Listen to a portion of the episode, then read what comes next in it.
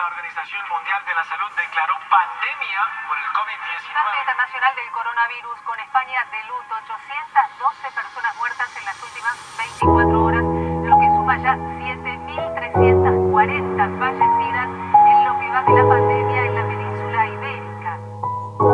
Es inevitable. Crece como un gigante la ola.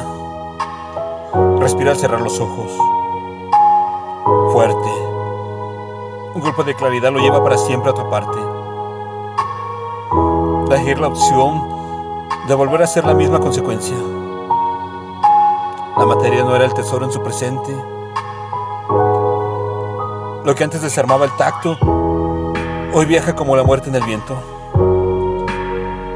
De un suspiro o en aliento, no puede creer tanto en desorden. Vuelve al tiempo un disfraz vulgar, transformista. Y en el cielo se liberan los ruidos, espumas de rabia, traslucen sin sentidos. Una lluvia de gente moja el silencio al final del horizonte. Se enredan en violentos espejismos. Asustado, incendia los desiertos. Acaba.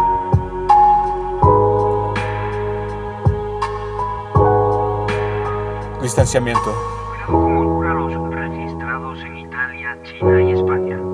Alrededor de 1.600 personas han perdido la vida, aunque como ha ocurrido en otros países, lo peor está por llegar.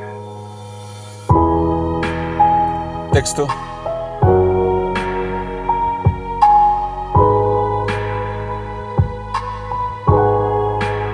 Belén Palacios.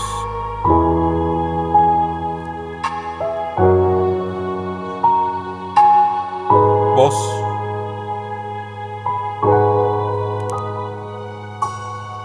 André Michel.